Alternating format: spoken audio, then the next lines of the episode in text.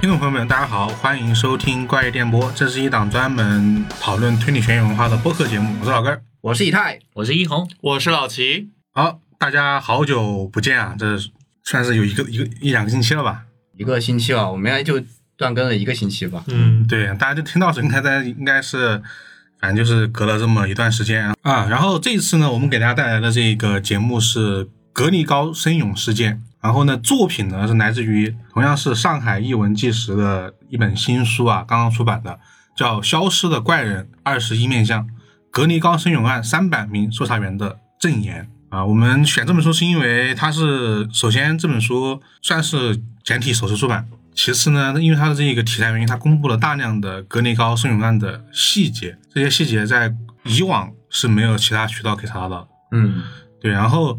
其实这本书是来自于 NHK 的一个底本，就以前出过一个它的这个视频，然后这个视频呢，其实大家在 B 站上可以搜到的，嗯，但是它就是按电视剧的规模在拍，啊，对对，嗯，有艺术创作的成分在。对，他把这个书里面采访的资料给他演绎出来了。啊，对，啊，甚至还有很多演员，我记得就有那个叶问里面对对对大 boss 的那个对演员，哦对对对， 甚至还有演员就是这样的。然后我们这次就是因为他提供了很多一手的资料啊，就想给大家说说这个事件。因为其实格力高生勇事件，首先它很知名，其次呢，在国内的各个形式的媒体上是说了很多次。嗯嗯，我们也想是给大家做一个，一个是更加详细的、完整的一次这个梳理吧。大家可能只知道它的大概，不知道它的这个细嗯节。上的，对，或者很多人也是通过小说了解的，比如说白井老师的《名侦探袁田更》。对对，首先简单说一下这个发生在昭和末年的这个格力高生勇案呢，是日本的相当于是最知名的悬案之一了。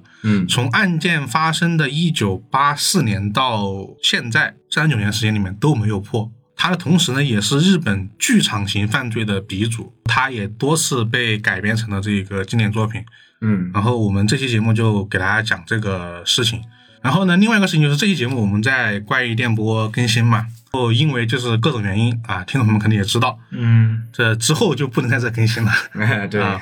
我们就是给大家说一下，我们也开了一个这个新浪账号，叫这个真相壁炉。真相就是这个真相，真相大白的真相。啊对，然后壁炉呢就是这个家里面那种壁炉，啊墙壁对的墙壁的壁，炉子的炉。哎对，真相壁。炉，大家可以在各个这个应用平台都可以搜索到这个。活的旁边啊，对，比如说你在小宇宙听，你就可以在小宇宙搜搜到，然后对你在网易云听，也可以在网易云搜索；B 站听，在 B 站搜搜索啊，喜马拉雅当然也会有啊。对简而言之，全网同 名。 对，啊，对，另外一个消息就是说，呃，新的账号呢，我们也是怎么说，基本是原班人马在给大家录节目吧。我现在已经能够确定的是，呃，首先我们四个人不用说了，然后这个十三，然后呢高亚妹嗯啊，怪异君现在现在不能叫怪异君 了，现在叫刘继呃芬，刘继芬老师，刘继芬老师啊啊，刘继芬老师也前会怪异君扮演者刘继芬老师啊对也会来录制的啊，对，但是他出现的频率应该会跟我们往年差不多。对，挺低的，应该很低的。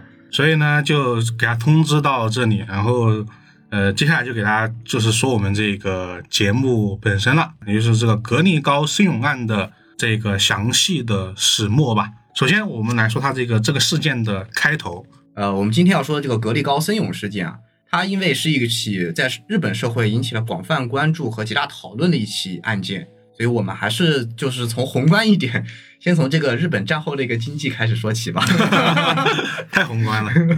首先，这个二战之后啊，日本依赖良好的这个金融环境和自身不断的这个改革，当然最重要的还是美国给予了大量支持啊，啊，国力不断的恢复，同时呢，经济还一直保持着高速的增长。一九五五年，它的全部经济指标已经恢复，甚至部分超过了二战之前的一些水平。到了一九六八年，日本的 GDP 已经超过了德国，成为仅次于美国的世界第二大经济大国。呃，进入了七十年代后呢，分别爆发了两次石油危机，对世界的一系列国家造成了这个经济上较大的冲击。然而呢，却并未对日本的经济啊造成非常严重的影响。嗯，甚至日本还是最早走出石油危机的国家。然后呢，到了七十年代后期，也就是快到了我们今天要讲的这个一起案的，或者说这个案子的引子的部分。啊嗯到了这个时期，日本的贸易出口比率不断的加大，由于自身这个生产制造业的优势啊，比如说它的汽车啊，还有它的纺织业，当时进入美国市场之后，都是造成了很大的这个冲击对本土。然后出口额呢也是不断增加，然后对外贸易的顺差也迅速扩大，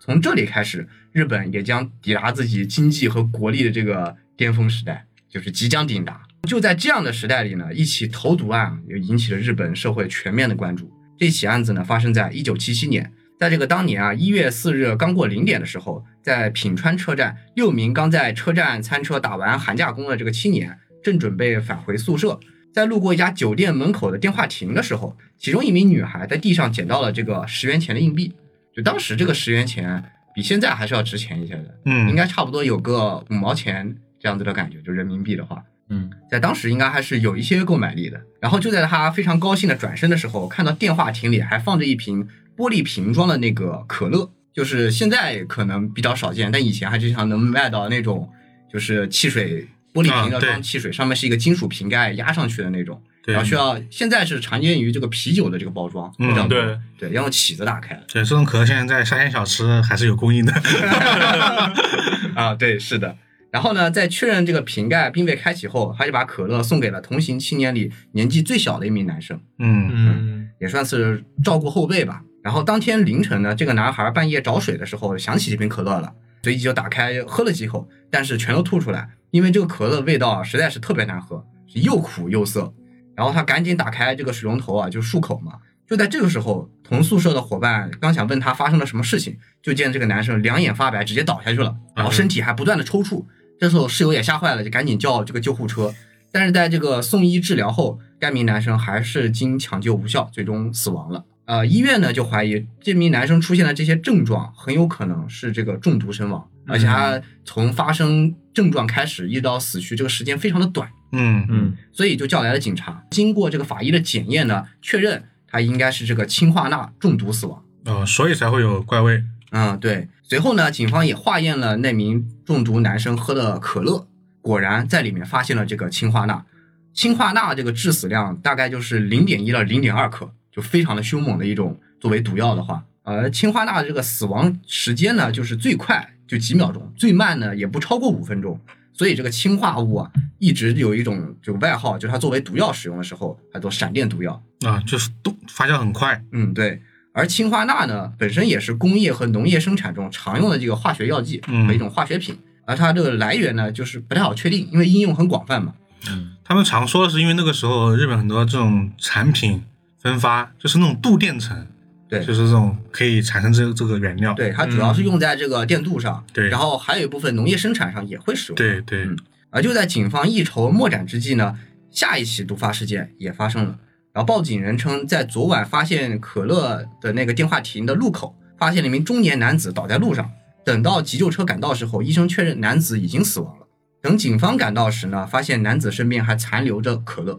而就在离这个男子十米左右的一个电线杆下面，发现了喝了一半的可乐瓶。就在这个电线杆一百米左右的地方呢，发现了另一个喝了一半的可乐瓶。也就是说，目前为止已经发现了，算上昨晚发现的那个可乐瓶吧，已经有三瓶可乐了。经过尸检呢，该名男子就是最近报警的这名死亡的男子呢，同样也是死于这个氰化物中毒。警方意识到这很有可能是一起大规模的投毒事件，于是就加派警力对该地区进行这个走访调查，对路面和公共区域的不明饮品呢也进行一个收集。然后到了下午，警方在距离第一瓶可乐发现的电话亭六百米左右的一家杂货店门口，同样也是公共电话亭的旁边，发现了一瓶可乐。之后，警方确认这个目击证词之后呢，在中午十二点二十五分之前，这个电话亭旁边都是没有这瓶可乐的。而在后来呢，有一名学生说，他十二点四十分的时候路过这里，看到了这瓶可乐，他当时就想拿走了，但是呢，想着当时是腾不出手，而且他要去嗯超市，所以他准备就是去完超市回来的路上呢，再把这瓶可乐给他顺走。但是呢，呃，就他再次回来这里的时候呢，警察已经在这儿了，就是好巧不巧，嗯就是他晚一手，这条命就不保就没了逃过一劫。嗯而从而也可以确定了这瓶可乐是这个十二点二十五分到十二点四十分这个时间段被放在这里的。而现在呢，警方已经找到了四瓶这样的一个可乐了。经过化验，这四瓶可乐里面全部都放了这个氰化钠，而且这四瓶可乐的氰化钠的含量全都不一样。从警方发现的顺序来看呢，氰化钠的含量是逐渐从一点四克、一点九克、三克到九克逐渐增加的。你说最后这名学生它差点拿走了星冰可乐里面最多的可乐里面对，它里面有九克的氰化钠那。就是喝完就倒地的，我感觉。对对呃，说换算一下，就是说差不多，他只要喝够这个可乐四毫升，他就必死无疑。对舔一口就舔一口对就就没没了了。正常喝一口的量大概二十来毫升 吧。嗯，对，对，啊像我们这种，像我这种啊，可爱好者，拱拱咚拱咚拱个一瓶就没咚了咚。半瓶就没了，一瓶还是有点多，啊啊，但是九克的这个氰化钠含量是很高的，对 那味道已经差很味多道了。会非常非常苦。你想，第对一瓶那个可乐，就是昨晚死亡那名男生，嗯他只放了一点四克的氰化钠，他就已经喝不下去了。这九克的氰化钠对，基本上一一沾嘴就知道了嗯，，对，就是那种立马吐出来，但是还是会，但是还是非常危险，因对对为啊含量太高了。对，嗯。然后从这个可乐瓶上面收集这个指纹啊，警方找到了一个失踪十三年的一个前科在逃的犯人，名字叫做这个菅元博。但是呢，一方面这个指纹并不能作为一个直接证据，也不能说明他是这个案犯。嗯然后另一方面，这个人找了十三年还在逃，没找到，你也不能说现在就把他能把他给找出来。对，嗯，这、是个问题。而走访的警方呢，就在附近走访那个警察也有了新的发现。根据附近居民的反映，从去年十一月起，路边就开始陆续的出现一些可乐瓶。根据这些晨练的人说啊，有些不知来源的可乐，有的时候会出现在路边，有时候在草地，有时候甚至就放在这个台阶上，大概有这个六七处的地方，并且每过两三天，这些可乐就会移动一下位置。有时候它就会出现在，比如说刚才提到的这个电话亭的旁边，嗯或者电话亭的里面。然后呢，从去年十一月开始，直到最近才接到了第一起中毒的这个警情。也就是说，这期间是没有发生任何中毒案件的，虽然说有这么多的可乐。然后根据以上的信息，警方推测凶手很有可能是在做实验。一开始他不断的调换这个可乐瓶的这个位置，就是为了找到在哪些位置这些可乐更容易被人拿走。对，嗯，而在确定了这个可乐的位置后，比如说电话亭这些地方，那么呃，他就在可乐里面掺不同含量的这个氰化钠，目的也是为了测试多少剂量的氰化钠既不会有苦味，又能达到致死的含量，就是既让你喝不出来这个有东西的感觉，嗯，让你神不知鬼不觉的喝下去之后就立马死亡，因为是要要达到这种效果。那现在警方知道这个作案既然已经成功了，那么合理的怀疑凶手还会继续这个投放毒药，因为他在做实验，说明已经做好了。故而，警方就开始大范围宣传，大家不要去喝这种来历不明的东西啊。嗯然后发现了类似的这种不清楚的饮品出现在路边或者说其他一些公共场合，就立马报警，让警方来处理。在那段时间啊，可乐几乎滞销，那那肯定确实连连喝饮料的人都嗯变得非常的少了啊、对我记得后面可口可乐公司还因此发明了一种新的包 装，啊，对，这就是后话了，对嗯我们也会提到啊啊。这样开始呢，过了一个月，并没有中毒案件的发生，直到这个二月十三日，就是情人节的前一天，有一名男子啊发现了自动贩卖机旁边放着一瓶可乐，然后呢，他就直接带回了他的工作单位，立马就要喝。同事急忙就是上去劝阻，因为当时这个这个投毒案件已经传得沸沸扬扬了，基本上对人尽皆知，就可乐就大概率是有问题的糖可啊乐对色变，何况你还路边捡的。那同事赶紧就说：“你这肯定有问题啊，不要是喝啊。”嗯这男子觉得不以为意，觉得不会有什么问题，一口就喝完了，嗯完了，那就完了呀。挺 啊，猛的。对，随后呢就开始出现这个肚子疼，然后同事赶紧把他进行这个送医治疗。然后好在是这个这瓶可乐里面氰化钠的含量应该不高，嗯，然后呢，这个男子被抢救回来了，然后警方呢也准备对这个男子做进一步这个调查询问，但没想到这个男子这个时候他自杀了啊啊，，对，自杀的理由是没有听这个同事的劝阻，然后呢自己一意孤行，感觉到羞愧难当就自杀了，就是感觉非常日本式的日本式的自杀理由，嗯对，对就是当时这种就是非常的集体主义或者说非常极端的集体主义思想而且都抢救过来了，这真的是啊，对，就就没有必要，很可惜怎么说钻了牛角尖吧，应该嗯对是这样说，嗯，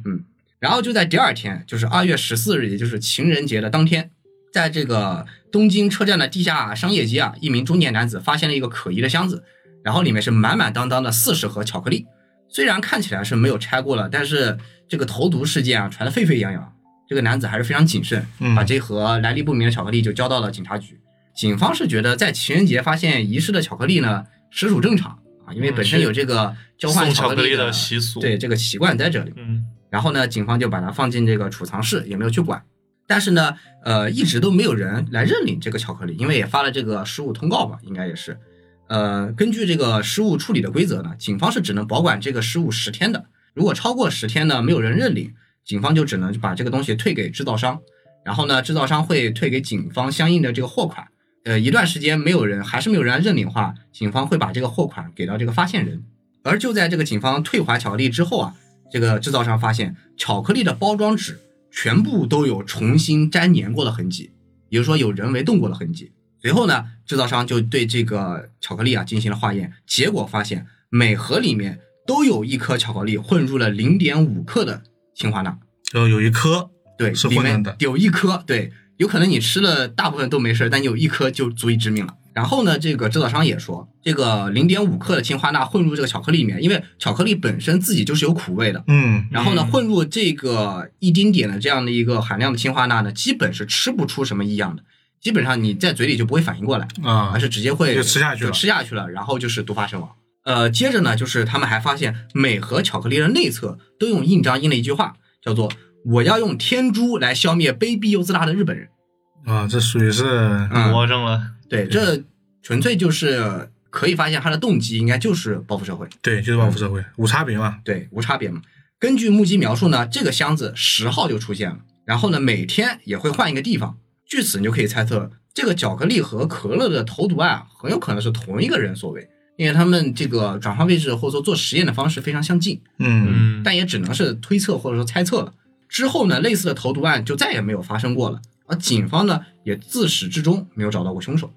而这起事件呢，也对两个公司产生了一个很深远的影响。那第一个就是可口可乐公司嘛，嗯因为这对个事件本身就是叫做这个可乐投毒案。嗯，然后呢，可口可乐公司在听说了这个案件之后呢，就开始大量的使用这个我们非常现在非常熟悉的这个塑料螺旋盖和易拉罐包装啊，因为这两个包装呢都是那种你只要只要打开开了，你很难用人为的方式再去给复它原的，对用没有痕迹的复原的嗯，啊，尤其是这个易拉罐包装，它是对只有通过大型机械流水线生产才有可能制造出的一个东西，它嗯成本是不高，但是它的工艺其实很还高挺复杂的，对，嗯，当然了，除了可口可乐以外，还有呢就是那家巧克力的生产公司，而这家公司呢，它的名字叫做格力高嗯，啊，嗯也就是我们今天提到的这个格力高森永案里面那个格力高。对，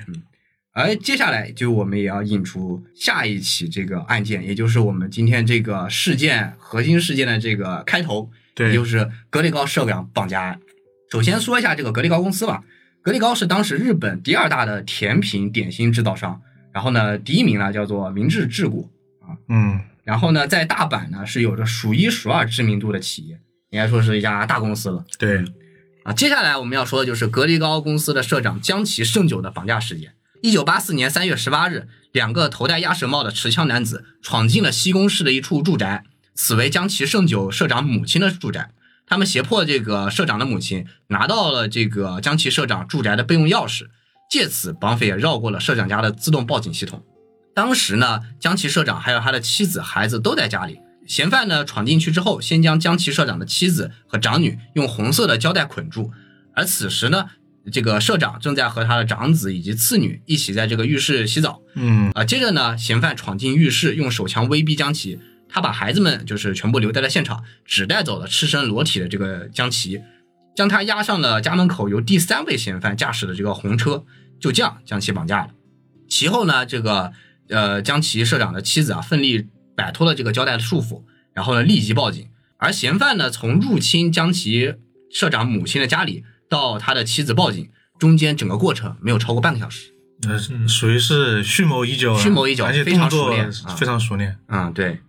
怎么说呢？就是看起来非常像一股惯犯，对，就感觉他们不是预预谋第一已次久干的这种绑票的事情。而且他能知道这个钥匙的具体位置具体位置嗯以及怎么绕过他家的这个这个属于是报警系统，这都是有计划的经，验的，对，说明他们不管怎么样，肯一方面他们肯定做了事件调查，嗯，另一方面也不排除可能是熟人对，啊。当然，这都只是我们个人的猜测。猜测，，嗯，接着呢，接着呢，由于这个当事人是大企业的社长，考虑到这个社会影响，警方也是高度重视这起案件嗯，那然后真呢是大企业的车长，啊对相当大的企业了。嗯，然后呢，最先到达现场的调查员啊，愣是没有找到这个偌大的江崎家的大门儿，就他家太大了，就没找到。但是劫匪 就是不光知道，很而直接的且非常快的找到，嗯就警方甚至连大门都找不到。于是呢，这个调 查员最后是翻墙进了这个江崎社长的家，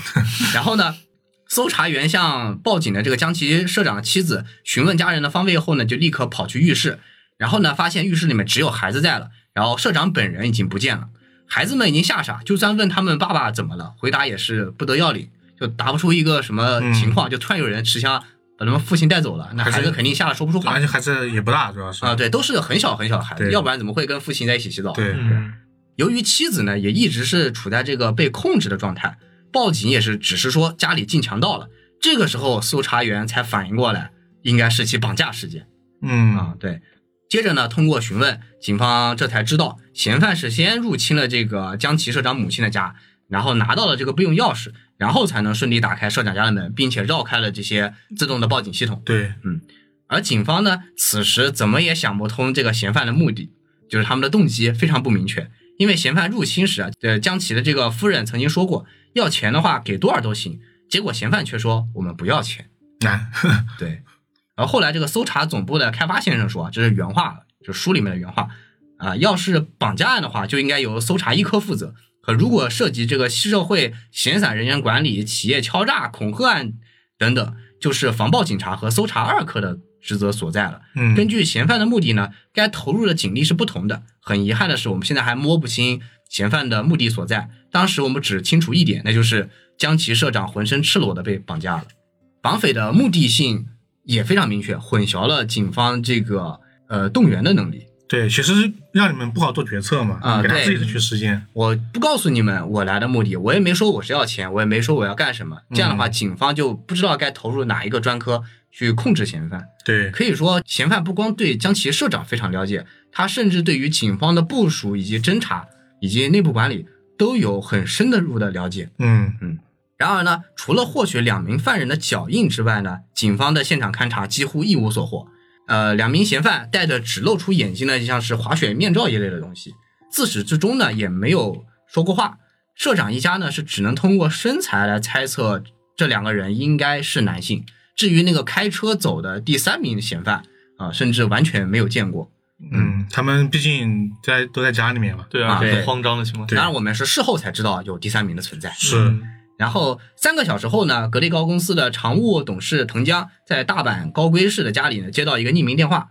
电话中的声音呢是个女人，要求他在凌晨两点之前赶到附近的电川梅芳大桥，在桥北的电话亭里呢找一个手提袋，里面装着对江崎社长来说性命攸关的东西。说完了，那边就挂了电话。藤江呢感到很奇怪，于是就往这个社长家中去了电话，呃，询问一下究竟。然后呢，打了之后才发现啊，原来这个江崎社长已经被绑架了。嗯接着呢，藤江和警方呢就一起去了那个地方，然后找到了那个手提袋，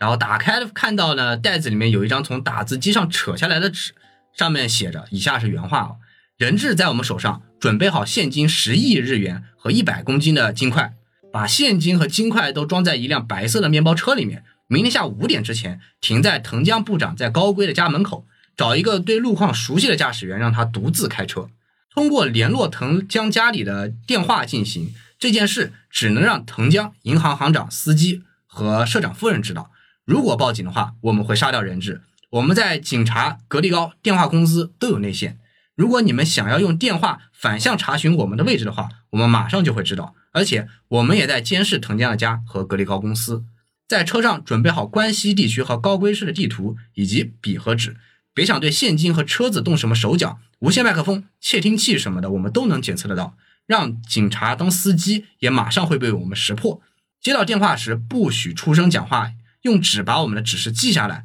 收到钱之后，我们调查完毕，二十四小时就会放人。纸币不许用连号的新钞，嗯，就属于是反侦查能力极强。对，啊，就基本上把警方如何应对所有这个绑架案件的套路，他们一一找办法对说明了，而且还排破除解了。掉了，对对，然后呢，与此同时的大阪府和兵库县的警方也在积极的进行着应对措施，因为他们发现这次的这个案犯应该会非常的难缠，嗯，对，而且因为这个案件发生在兵库县，而对方勒索这个赎金的地方呢位于大阪府，因此呢，两地的警方就只能开始协作调查，成立了这个共同专案组。可能这个绑匪也确实是对于警察系统比较比较熟悉的了解比较对了解的，他故意把这个案件横跨了两个警方的这个辖区进行作案，以至于让两个可能在行政区上并不是之前共同侦办案件的这个警方强行拉在一起合作对，而且这样就是实际上它这个就是起到效果了。啊。对，这个我们后面会谈到。对，嗯，而就在这个三月十九日的清晨啊，江崎社长夫人和常务董事藤江就来到了大阪府的银行，按照绑匪的要求开始准备现金和金块，十亿元现金的钞票，再加上一百公斤的黄金。嗯，等这些东西，绑匪我在想他们究竟想要怎么拉走？对对，所以不就好拿。所以从事后来看的话，这点是很奇怪的，啊嗯因为就感觉他好像没有拿的意思，因为太好像不是为了这个钱一百千克黄金实在是太不容易让绑匪自己去携带走了，对，你自己来等于自投罗 网。这嗯这很难很难很难移动的。我在想这大堆东西加起来能有多大？会不会有点像那个就是蝙蝠侠第二部里面、啊小丑烧掉的那座美金山那么哦，大？应该没，应该不是，应该没有，但它重，应该没有那么 多。它主要是重啊，嗯，两百多斤嘛，对，两百多公斤，哦，两百多公公斤，斤两百200多多公公斤斤，对，啊，对。好，那就在警方和这个当事人家属在紧锣密鼓的筹备，想要交换人质，想要嗯救出这个江崎社长的时候呢，哎，意外发生了。江崎社长啊，他自己跑出来了。这个是我觉得是有故事感，对就你就是这个时候你能知道为什么就是 NHK 选择把它拍成剧场型的对，它确实有点确实戏很故，事有点戏剧感，这种对，就关键是这个转折或者说这个反转是任何人都没有想到过的。对如果你这样去写小说或者写电影，那肯定没有人信。这不扯吗你？这我看了十分钟，最后啊，你就给我看这 个当时的人可能都想着要给社长收尸 了，啊？对，因为这个网绑匪实在是太过于厉害了对，主要非看常得的很专业。看得很熟练，啊、而且他们通知了这个家属不要通知报警，嗯而警方很明显已经在这个绑匪的监视之下了啊。就按照这个悍匪的这个一般逻辑来说，嗯呃，就是既然已经破坏了我的规则，嗯那我就只能撕票了嗯对，啊。所以我江崎社长大概率这个性命不保，哎，嗯，但没想到他居然不光跑回来哎居然是跑出来的，主要是个自行跑回来，实在是有一点 啊，对。让人意外。对，关键是江崎社长走的时候还没有穿衣 服，一丝不挂，然后他一丝不挂的跑回来了，你这这个时候已经不管你有没有衣服了，啊，是把命保住了。呃对嗯嗯，那我这边就说江崎社长他是怎么跑回来这个事儿吧。啊，其实从后面来看的话，其实也没有特别的，就是史诗感。啊，就是其实没那么没那么惊险就是又斗智斗勇的感觉，其实没有，是吧？ 啊，对对，就据后面江崎社长自己说，就是在十月十九号晚上的时候，他们把江崎社长绑上绑上车以后，就一路朝着大阪府的方向 嗯进发。中途呢，绑匪还专门停下来打了个电话，并把一个手提袋放在了电话厅里。哦，就是我们前面提到的那首对歌，对，就是前面提到装勒索信的那个手提袋。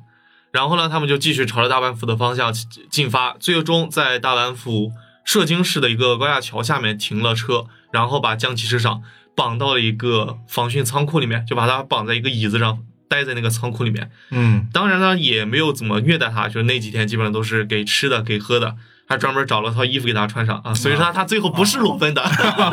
体嗯面的， 对，是体面的逃走了。啊，对，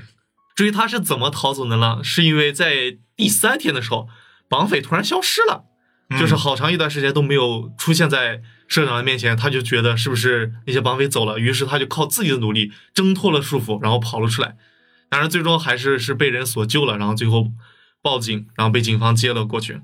因为是刚刚获救嘛，本身也是处于一个心身身心憔悴的一个状态，所以警方也是想让他先回家休息休息，过两天再就是询问他的信息。不过在路上呢，江崎社长也是透露了自己就是看到了三名绑匪的一个信息。嗯他说的是，就是疑犯 A 身高大概是一百一米六零到一米六五之间，身材普通，三十多岁，然后两眼之间距离是比较宽，鼻梁有些低矮，然后是滋贺县口音，然后是当地的一个口音吧， 他观察的好细啊，对，宽长特别， 哦因为他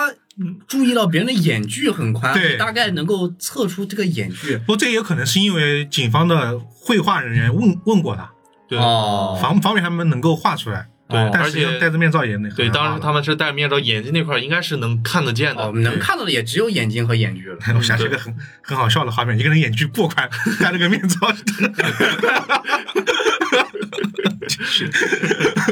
不能想，越想越好笑那个画 面，啊，然后这是第一个嫌犯，第二个嫌犯呢是身高一米七零左右，嗯身材偏瘦，四十多岁，嗓音呢低沉，眼睛细长，关西口音。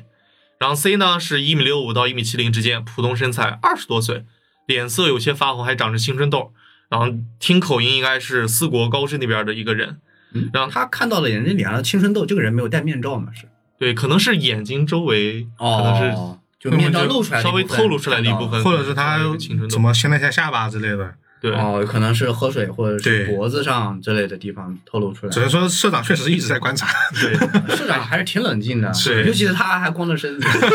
穿了衣服啊，没有在啊在观察的时候，他们应该是光着身子， 在车里应该在是啊车里啊运输的途中肯定是光着身子的应，该就只有一个浴巾什么的，我估计没有浴巾。 那他直接把你从澡盆里拽出来，那还能裹着浴巾 吗？我觉得不太可能。对。然后在社长到家以后，就在他逃离的那天晚上，就是立马跟公司的一些董事进行了一个紧急的会议，嗯，就商讨一些公司的事情了。也就是在这次会议之后，会长开始一反常态的，就是拒绝和警方合作，也拒绝向警方提透露关于绑匪的那些信息。他们就觉得，反正现在人也回来了，也没什么事儿，钱呢也没丢，这件事儿就到此为止吧。但是呢，就是事情怎么可能有这么顺利呢？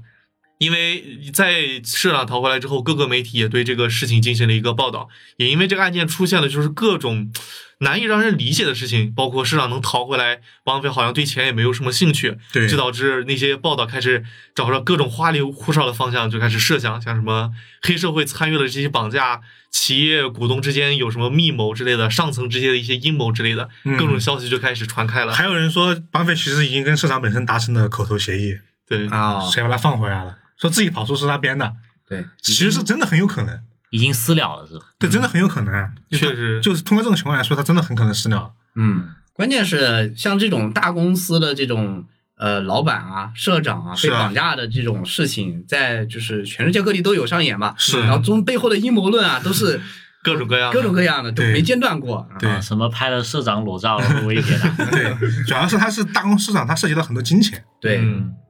然后呢，在社长逃回来大概十几天后，也就是在四月二号的时候，社长再次收到了一封恐吓信。嗯，这次绑匪呢，没有像上次那么夸张，他直接勒索就是六千万日元，还是一样的老规矩，不要连号新钞。然后具体的信息呢，我们之后会，呃，我们之后会通知你，但是不要告诉警察，你告诉警察也没有用，他们是保护不了你的，就这么说的。而且据说就是是一个这次是一个中年男性的声音通知的，而恐吓信里呢还稍包括了一些其他的信息，比如说是在四月七号周六的时之前，然后在报纸上发布相关的信息，然后就通知我们，嗯就说你已经做好了交赎金的准备。然后在四月八号晚上七点的时候，在指定的咖啡馆里面等电话，我们会通知你具体的交接时间，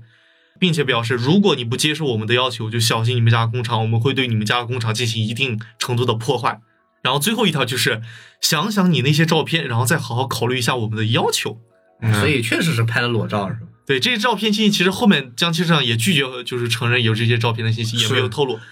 而除了这些文字内容外，随信呢还附赠了一个眼药水瓶儿，里面装了一很装满了是浓盐酸。就疑犯的信息应该就是我们是你的眼中钉，你们要是我们一直在盯着你们，大概是这种类似的一个要求。嗯，因为这次呃就是勒索的金额少了很多，六千万一个纸箱一个箱子手提箱就能装得下，因此呢，在四月八号的时候，市长也确实按照他们的要求准备好了现金，赶往交付地点，就在那个咖啡馆里。警方呢，也就是在周围布置好了警力，随时监视着周围。晚上六点多的时候，就整个就已经各就各位了。晚上七点的时候，咖啡馆里依旧没有什么任发现任何异常。晚上八点的时候，店店内依旧没有可疑的人出现，也没有来自犯人的电话。这时候，警方就感觉事情已经出现了一些变化，就要么是绑匪是在戏弄我们，因为他到现在他还没有出现；嗯，要么就是他们绑匪发生了什么意外，可能导致他们决定终止这场行动。他们可能发现了，也有可能对，，我也觉得的大概率就是猜到了，嗯就是或者说可知道了，警察就在旁边。哦对，对要么就是看到了知道警察在旁边，然后就放弃了这次行动。嗯，但总而言之呢，这次宋淑金的行动就到此为止了。社长也决定就是回家休息。结果呢，就在第二天九号的时候，四月九号的时候，江崎市长在家休息的时候，然后位于大阪的每日新闻和产经新闻的分社就收到了署名江崎胜久，就是社长他名字的一个信件。信件内容说，就是因为格力高的江崎胜久市长不按照约定与警方串通一气，用不诚实的手段愚弄了我们，所以我们决定对格力高进行一系列的报复行为，请各个媒体记者做好准备，江崎胜久。嗯哦，就像他之前说的一样，如果你和警方合作，我们就会采取报复行动。而这次也是说了，就是我们要，我们将采取一系列报复行动。嗯，相当之嚣张，只能说啊，对， 属于是挑战性的。嗯，对，然后在四月九号当天晚上，就是格里高收到不明挑战的消息，就立刻登报了，登上头条了。嗯同时，在当天下午，兵库县的甲子园警察署也收到了一份挑衅意味非常明显的一个匿名信，而这个署名依旧是江崎胜久，这是另外一封匿名信。然后这次的呃对话对象就是那些警察们，信上就说啊，傻瓜警察们，你们都是傻瓜吗？带那么多人来是要干什么？还想抓住我们这些专业人士，然后之类之类的，就基本上是一些挑衅的话，就说你们干不了，干脆辞职算了。啊，这对于警方来说算是很大的侮辱了。呃，是极大的侮啊辱， 对主要是要登报的是要。呃对关键是他们还确实没有抓住人，那是啊也没有做出任何就是有实质性的调查进展。嗯，然后在九号这两封挑衅信出来以后，在第二天十晚四月十号晚上九点的时候，格力高的一处新商品实验室发生了火灾，然后火灾非常严重，基本上将那个实验室就烧干净了嗯。然后与此同时，在距离三公里的格力高的一个运送食品的封锁货车里面，也发生了一起火灾。只不过第二场火灾还好，就是没有造成太大的影响，就被及时的一个扑灭了。由于当时天色已晚，所以说最后警方也没有呃获得就是太多的目击证词。据说是观察到了一个戴着口罩的一个不明男性，但是也无法观察到他的具体长相，没有什么信有用的信息。也是在这次行动中，警方发现，就是犯人好像是熟练掌握了就是格力高公司的一个作息时间，以至于能找到空档，然后实行他们的一个综合行为。因此，警方开始怀疑，是不是这个绑匪里面有真的是有一个内鬼的一个存在，可能是警方的，可能是格力高公司内部的一个情况。而在火灾发生的第二天，就四月十一号早上八点的时候，江崎市长接到了一个中年男子打来的电话，并且开门见山说，就是盛酒，就是昨天只是给你一点颜色看，以后小心点儿。我已经不叫嗯不叫姓了，直接直接喊名字了，直接喊名字对，很亲密的一个， 很很熟。 啊，对，对。绑匪最后一句话说的就是以后小心一点儿。就是说到我看到的时候，以为感觉就是绑匪是决定就放个狠话，就到此为止了，以后就不不想继续搞了。但这只是另外一个开始。在四月十六号的时候，中午十一点，就是在慈木县的一个河边，有一个渔民就发现了一个红色油灯油桶，然后灯油桶上面就写着“小心盐酸，大阪市格力高，将其盛酒”，这是另又一个威胁。然后紧接着，在四月二十号下午五点的时候，江崎胜久社长的家里连续接到了三起恐吓电话，但是具体内容呢，江崎胜久拒绝透露给警方，因为自从那起事之前那起事件之后，这个社长就开始不怎么和警方持保持一个合作的一个态度。因为觉得警方不太行， 是对，因为这个只要抓不到人，会对他们公司造成持续的伤害。啊持续的一个影因为响。只要持续的报道，就是持续的伤害。啊，股价会跌。对然后警方也被持续的暴击， 对，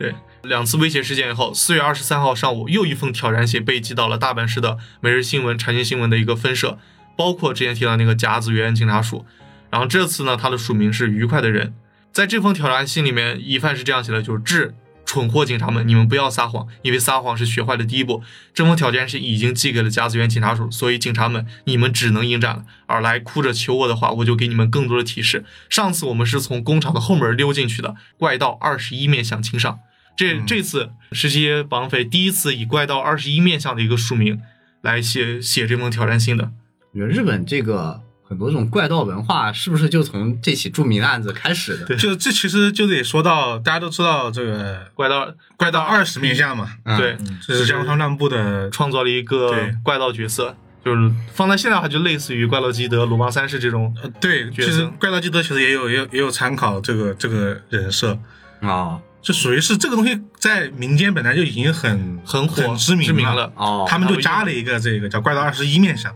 哦，啊、就是啊，他们不是这个起源的，他们只是借用了怪盗的这沿用个了一对，然后但是这个沿用就很有挑衅的挑衅的意意味味。啊，就怪盗嘛，我们刚刚说了嘛，它是一个剧场型犯罪的鼻祖嘛，嗯，这个地方就很有这种感觉了，啊对确实就是现在所有都是我的舞台，嗯，警方是我的舞台，整个案件也是我的舞台，对，关键是怪盗他之所以能叫怪盗，是因为他没有被抓住。是如果说他被抓住了，他就不是怪盗了，他是嫌犯。是。对，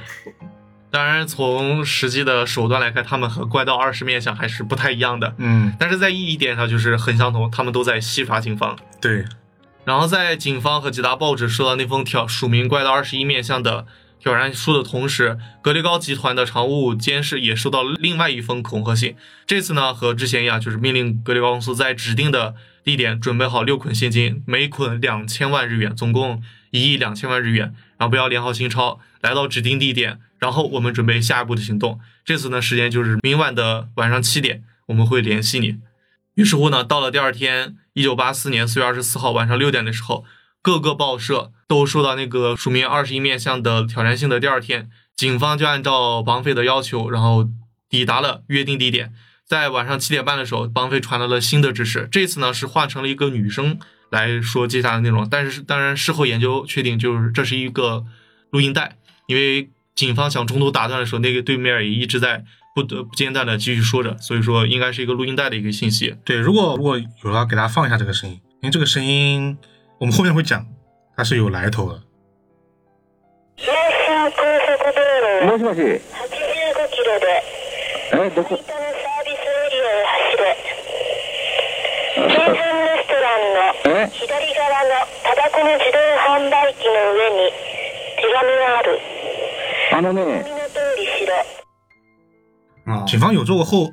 时隔二十多年后还进行过二次的研究， 嗯，我啊就警方二十多年没研究明白这个哦嗯这属于设备有因问为题。后来重启了对对这个事件的调查。哦。就日本不是有一个属哦，于对，是、有一个法律的追诉期的对问题，追诉期这么个事儿然后后面他取消了这个追诉期对，所有的悬案都可以再进行调查。也就是因为这个契机，我们刚刚说这本书和那个节目才开始做的，嗯就是因为时效取消了，哦嗯，所以他们重新开始调查的。嗯，啊、然后这一次呢，那个女生就说是让他们开着车以时速八十五公里的速度，沿着指定高速行驶，然后开到一个休息区，在休息区中的一个香烟自动贩卖机上面有我给你给你们的信件。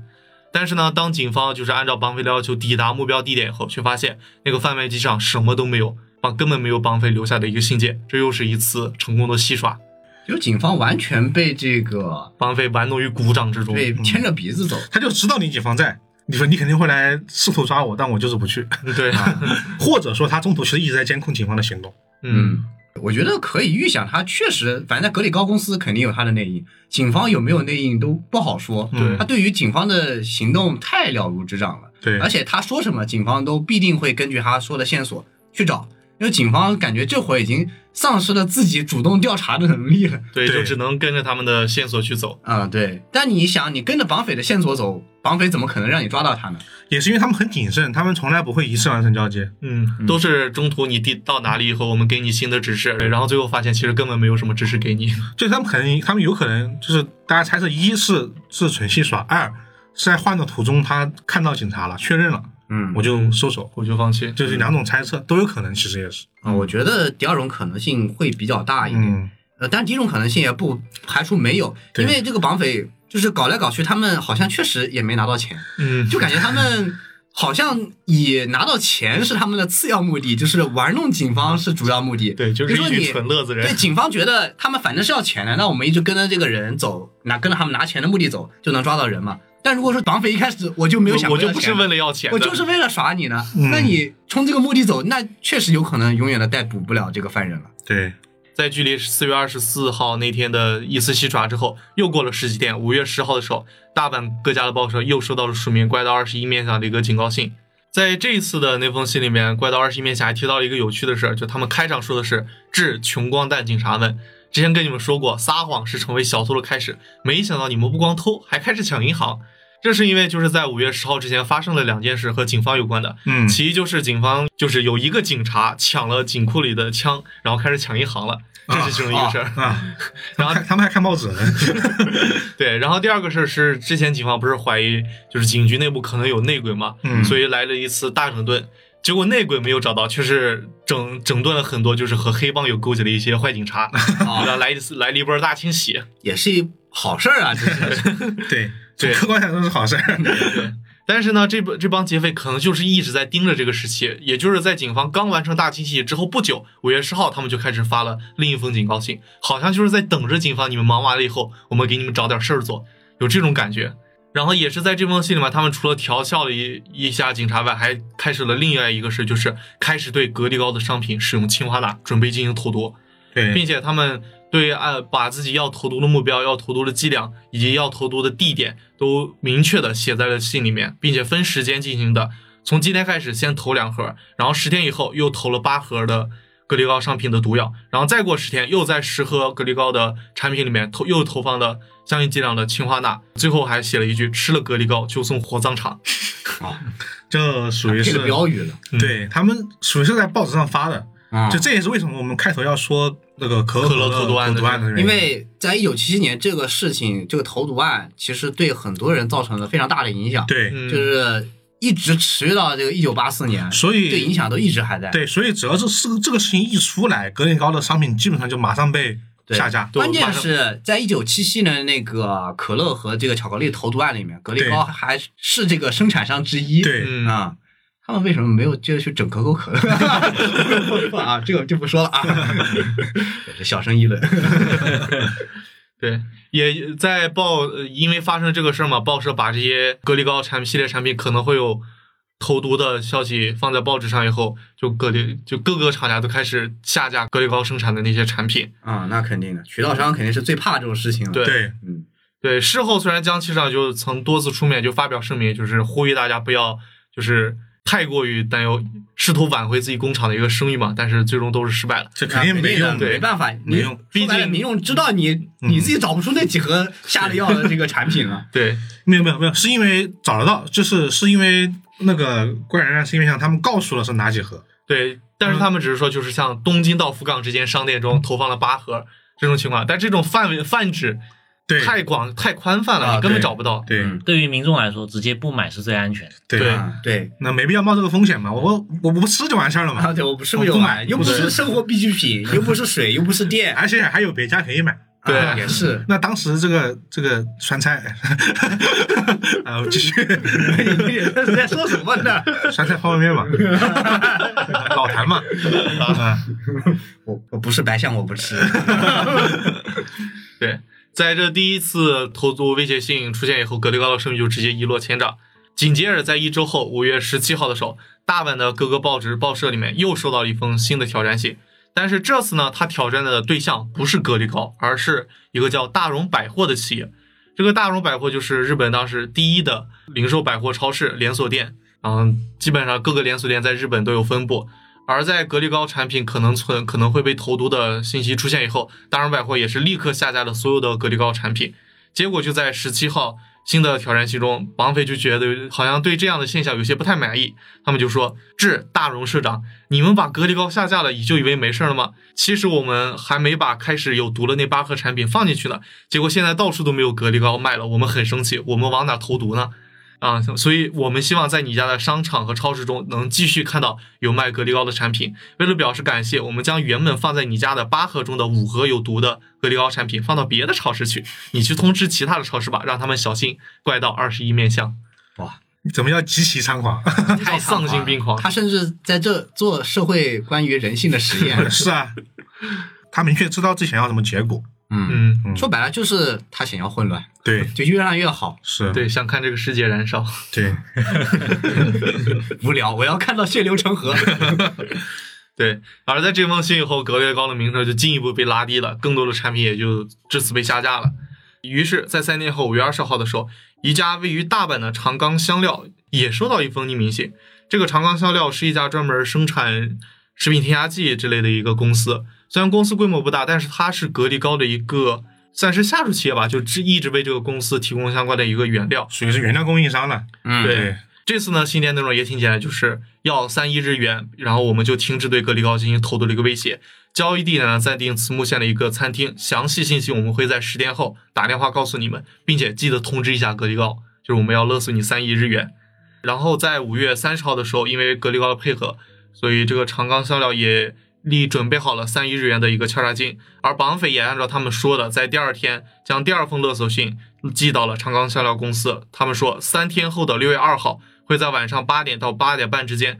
将三亿日元放到一个白色的卡罗拉车里面，然后停到涅京市的一个烤肉店大同门的停车场上。是这是绑匪的下一个要求，它甚至对车型、颜色都做了硬性的要求。对，还有对地点，而且关键是他们怎么会知道这个厂商一定会有一辆白色的卡罗拉汽车呢？就等一下我来说这个这个事情，因为这是一次很重要的交锋。嗯，哦，嗯，好，接下来就我给大家讲这个第一次啊，警察跟嫌犯的正面交锋。这一次交锋被简称为大同门交易，因为他刚刚说那家店是一家叫大同门的烤肉店。啊，啊，烤肉店。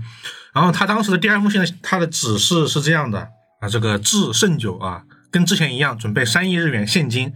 六月二十号晚八点三十分，在大同门烤肉店来两个穿白夹克跟白裤子的十五岁以上的员工，然后呢，用白色卡罗拉装好钱，等着一个人在店里等，另外一个人负责交付车和现金。店里的那个人名字得写上东石，就是东西的东，时刻的时的中村。然后呢，我们呢会跟长庚香料联络，八点三十分时候打电话，就说是长冈香料的江崎啊，我们会告诉你现在哪里。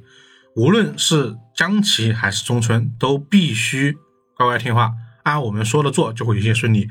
中村尽量都在窗户边，然后呢，大筒门的电话是叉叉叉叉叉叉，然后呢，怪人二十一面相，最后上留了一句话：希望咱们就此两清，再无瓜葛。好，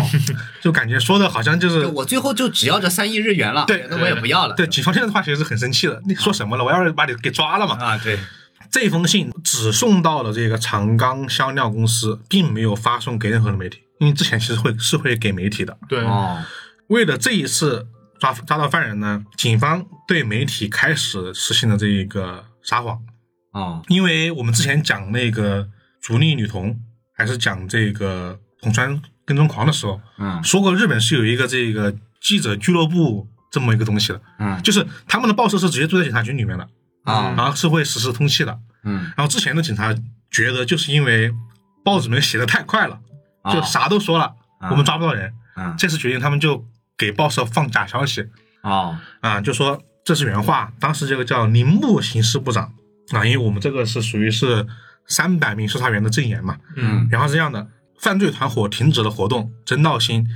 哒哒哒哒。然后呢，也许周末安排一下跟妻子一块去观光酒店，他就意思说我们这个犯人没有活动。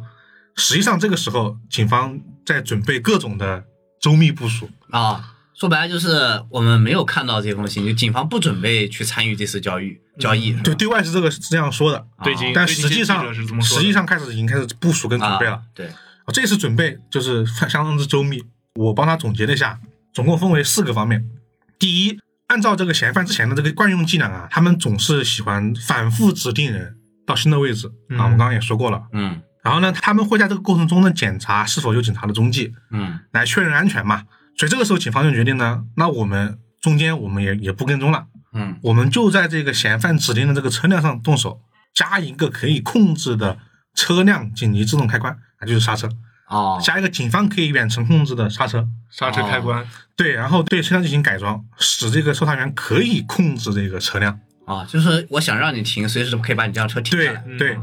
第二，除了对车辆的改装之外，警方还在这个改装车的后备箱里面嗯，又做了个改装，往里面藏了一名搜查员，哦，这个没就想藏个人，就对，是就就躲里面的。双重保险。对，所以这这个时候，无论是这个嫌犯是弃车逃跑，嗯还是驾车到了指定地点，最后这名这个搜查员都是能够啊，对，知道你的最终地点的，嗯抓犯人一网成擒的啊。然后就感觉是还还挺严密的，但还有第三点，嗯我们刚刚说这个白色卡罗拉，犯人为什么指定这个车呢？嗯说的这么清楚，是因为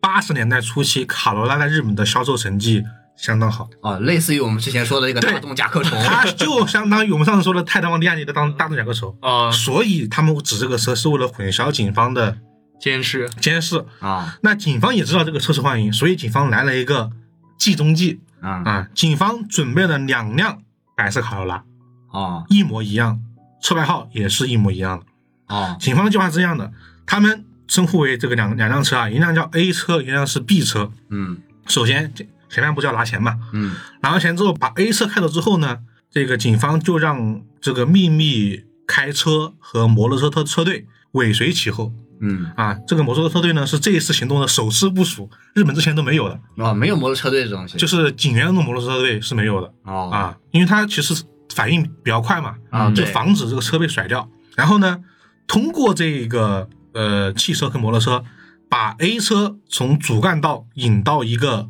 辅路嗯啊，就相当于我就是围逼你。嗯然后呢，这个时候后备箱里的售票员呢打开开关，紧急制动把车给停了。嗯然后与此同时，停在辅路上待命的同款 B 车启动。啊然后呢，这样嫌疑人无论从什么地方开始监视就，就觉得车没换过哦，就是为了来了个迷惑他们车内和车外人的监视啊。对对，然后掉包机然后这个时间段，警方来到 A 车，把这个嫌犯给抓住，问出犯罪团伙到底在哪藏着在，然后哦就是通知 B 车他们的警员，最终两个人一起汇合，把犯罪人捉到，是哦，吧？这个还是有点安排 的可以啊，就警方不蠢的啊，对这有三十六计的感觉嗯了。就是我拿到地址之后，哎，我引导你驾车回了老巢，然后我正好等你们来这个车的时候，我再把你们一网打尽嗯啊。，对看起来是天衣无缝。啊对。然后呢，还有第四点，嗯警方们还担心这个嫌犯可能会在这个附近提前踩点，所以他们呃提出了一个新的这个便衣方案。因为之前他们其实都是由一男一女两名警员，就是穿便衣啊，然后开个轿车在附近在那个巡逻巡逻，假扮成情侣嘛，这个其实比较常见的。嗯对，他们这次决定啊，既然这个地点是一家烤肉餐厅，我们就伪装成一家人出动，哦把自己家的孩子带上，啊，就自己家孩子带去，自己家老婆也 带上，哦，就是这样来就是完完全全为的了真伪装实感，，对，为了特别真实真实啊。就只有三个人里面只有一个是警察啊。对，就是有很多就搜查员都是带着家属来到现场的，哦，就是为了一个真实，不让他们他提前这看出个来歹徒是持枪的，呃，也是真的勇啊、是，但是他家们属不容易他们主要是作为这个信息沟通的嘛，对啊。嗯，然后那就来到了这个六月二号这个大同门交易的当天，现在来看呢，这个事情是相当之这个严密的，嗯然后呢，以下这个过程来自于当年的一个警员叫松田先生，他是负责当当时这个无线电沟通跟指挥的一个警员之一。当天晚上的七点五十七分左右，这个装了三亿元的这个白色卡罗拉到达了这个大同门的停车场。然后呢，这个时候啊，车里面首先有两名假扮成格雷高公司职员的这个售票员，嗯还有另外一名售票员呢，就藏在这个后备箱里面嘛。嗯然后呢，当天呢，总共附近大概有三十多名的收查员。这个大同门我刚刚说了，这个门前是有一条主干道的，这条、嗯这条道是一条国道。然后呢，大家就分头都躲在这个国道不同的岔路口上，啊都车上就待命。然后八点五四十五分的时候，无线电里面就听到了这个进展了。这个时候，据报告说，一名年轻男子小跑着进入了店内嗯啊，很可疑然后呢，男顾客正在接近目标警察啊，这个目标警察是他们警方的官方用语，指的就是负责运送现金的这个收纳员。哦这个时候，他的身上呢是带着这个小型无线电通讯设备的，就是那个目标警察是吧？对目标警察。这年轻男子先是拿出了一张纸，上面写着“把车钥匙交给这个人”，啊，文字都是用打印机打出来的。啊，就是他嗯不说话，他只给你看纸条。对，但是警方没有没有动作。这个时候，男顾客非常激动的声音就通过无无线电让所有人都听到了，说的是：“快把车钥匙和东西给我，我的同伴要被杀了。哦，”但是这个时候，警方们就是警方无法判断这个人是在，演的他还是哎是在演真还的是还他哎是真的罪犯？啊所以以说只能说那汇报就是把钥匙给他了。嗯呃，男子就把钥匙拿了，然后到停车场开了车。这个时候呢，警方的三辆跟踪车也跟上了。嗯摩托车车队也就位了。然后无线电这个时候就不断传来了负责追踪的这个车辆做的汇报，比如说现在过了哪个路口，嗯过了红绿灯，嗯怎么怎么样。然后呢，我们这个松田先生呢就在通过这无线电信息呢，移动着这个地图上的这个棋子。计划里面是决定到了一个辅路，也就是 B 车那个地方的时候，就把它引进去嘛。嗯这个时候，这个他们负责指挥的组长正准备下令把车开进辅路的时候，无线电里面突然传来了这个汇报，车停了。嗯车这个时候还没有进到辅路里面，就停了。就就发已生经了一点意外，就已经停了。就大家都感觉这个时间太早了，嗯但是这个时候那也没办法了，车既然停了，那只能上去抓人了。就那只能上啊。所以这个时候他们就马上跟上了。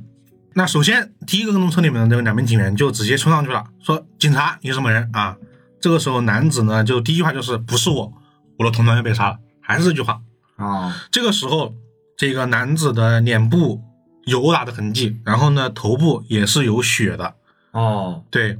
但是警方认为，既然这个人坐上了跟嫌犯指定的车，嗯那他不可能跟嫌犯毫无关联，所以他们觉得就是说继续问他，就是他撒谎。然后这个人继续说的是我的同伴被杀了，我必须得去大坝，求求你快让我走吧。双方呢都很激动，但是完全就是沟通完全没有什么有效信息的沟通，没有结果，都在说自己的事儿。这边觉得你在撒谎，那边是在说我很急，我这边同伴要鸡死同了。鸭讲，嗯，对，警方为了说，呃，你既然这个说你是被嗯胁迫的，胁迫的，因为他自己说的是他在自己的车里面遭到袭击了，嗯然后呢，跟他一起的这个女友被人给带走了，嗯所以警方就问他，那你说说你自己的车牌号，你自己的车总该记得车牌号吧？嗯然后他说不知道嗯，啊，他一不知道呢，警方觉得那怎么可能不知道？你你这车自己的车牌号你怎么可能不知道一？般会记，按理来说应该是知道的。对，所以警方觉得那你肯定是在撒谎，嗯，所以两边又就是这个又扯了，又扯了很久，因为毕竟是吧，警方这个这个时候啊，你你在嫌犯的车上，你还你说你不记得车牌号，警方是不相信你的，对，所以警方把他就直接给带到了这个就近的警署进行这个连夜的突击审问。嗯这个审讯室里面进行审问之后呢，呃，结果让警察们属于是有点惊讶了嗯啊。这个时候男子也冷静下来了，就说了这个全程的一个信息。他自己呢叫田中啊，他的全名我就不说了，二十二岁，他是这个前自卫队的队员。啊，嗯，哦，他还有军队背景，对，然后他当他现在就在大阪市上班，然后当天晚上也是六月二号的晚上七点钟左右呢，他跟他的女友呢在定川的河边约会，他将车子就停在了这个河岸的边上，在八点十五分的时候，男子和女友正在车里面听广播的时候，突然从车窗的缝隙里面伸进了一个看起来是枪的东西，抵住了男子的脑袋哦，啊，但是田中觉得我自己是自卫队队员，对对啊，他摸过枪的，我应会该玩，枪的，嗯，他觉得自己能打。哦，啊，他觉他觉得他作为一个有这个军队和军事背景的这样的一个人，觉得他空手能打得过枪是吗？对，对，然后呢，他刚他就从车里面出来了，嗯，出来之后被三个蒙面人暴打、三个 壮汉，殴打、摁着打。就原原文说的是完全被是被摁着打啊， 就没办法，毕竟是三个人。嗯，对啊，然后呢，这个田中呢就被就被打的，就是甚至有点当场有点昏迷，哦然，后被架在了车里面。醒过来之后，嫌犯用这个黑色袋子罩着他这个这个他的这个女友了，嗯然啊后用刀逼着他说，如果不想丢掉性命的话，就按照他说的做。呃，他们首先把女子带到了另外一辆车上，嗯然后呢，三个人其中的一个人就是开着车带这个女子就走了，啊，然后另外两个人坐在这个男子的车的后座上，命令道：“照他说的做，开车。”一直开车开到了大同门附近了之后，他被赶下了车。然后呢，他们对田中进行了一个新的指示，指示是这样的：先你先进入店里面，然后呢找到一个叫中村的男人，然后拿钥匙开走停车场里面这个卡罗拉，沿着同样路线返回这个迪坝。哦，今晚十点之前，我们会带着你女朋友在那里和你见面。说完之后，那名男子就命令田中下车，然后两个人开车离开了。啊，因为这个时候田中很担心自己的女友嘛，嗯那并他为什么会记不住自己的车牌号呢？这是后来的事儿了。啊，这名男子也就是田中，是三天前刚买了一辆二手车，哦所以他不记得新车车牌号。哦，对他来说这是新车，巧了吗？这不就是是就是很巧啊，所以他确实不记得当时就，但是这个不记得为警方属于是这番争论浪费了很多时间。啊，对，确实，你带回去再审完，那出来已经九点半了嗯，已经基本上不太可能逮捕住嫌犯啊！了，对，这个是行动基本上完全失败。那警方一听完，完了又被给嫌犯给耍了。啊，那这这个还有这个中间人，这是有点意外。但事后啊，大家肯定觉得说，其实这个说实话，第三者在当当这个中间人这个情况，你感觉好像警方没有考虑到，嗯但其实呢也不是。警方说为什么要准备这个 B 车啊？其实也考虑到这个这个情况的出现。哦，就是以防有中间人是吧？对有有就中间我们把中间人扣在这儿，然后 B 车继续出动，对我们还是可以去到绑匪的地方把绑匪捉到的。对，问题就在于中间这个耽误的时间实在是太长了。啊，对，嗯就警方一直怀疑他不是中间人，他就是嫌犯。对嗯，所以说那就算有了有了 B 车，时间上也来不及。那关键其实就在于这个突然刹车的问题，就是这个计划其实就失败在这儿，哪怕他们进入了辅路，然后 B 车照样出动，然后警方依然在这里盘问这个田中，哪怕时间长一点，其实不影响他们这次的计划。所以 B 车只要正常开出来，他们的计划还是可以照常实施的。嗯，所以在这本书里面又公布了出道员的这个当时的证言嘛，就为什么车会提前停？嗯，因为当时这个八十年代啊，警方其实都是用无线电联络的。我刚才也说了嘛，嗯都带着这个无线电接收器。当天晚上，其实无线电的情况并不是很好，就他们自己无线电是有问题的，哦，就有时候会就是听不见的，哦，通讯有问题通讯有问题，因为啊、反正就是技术的原因啊，具体的我也不太清楚，反正就是技术原因导致当天无线电其实是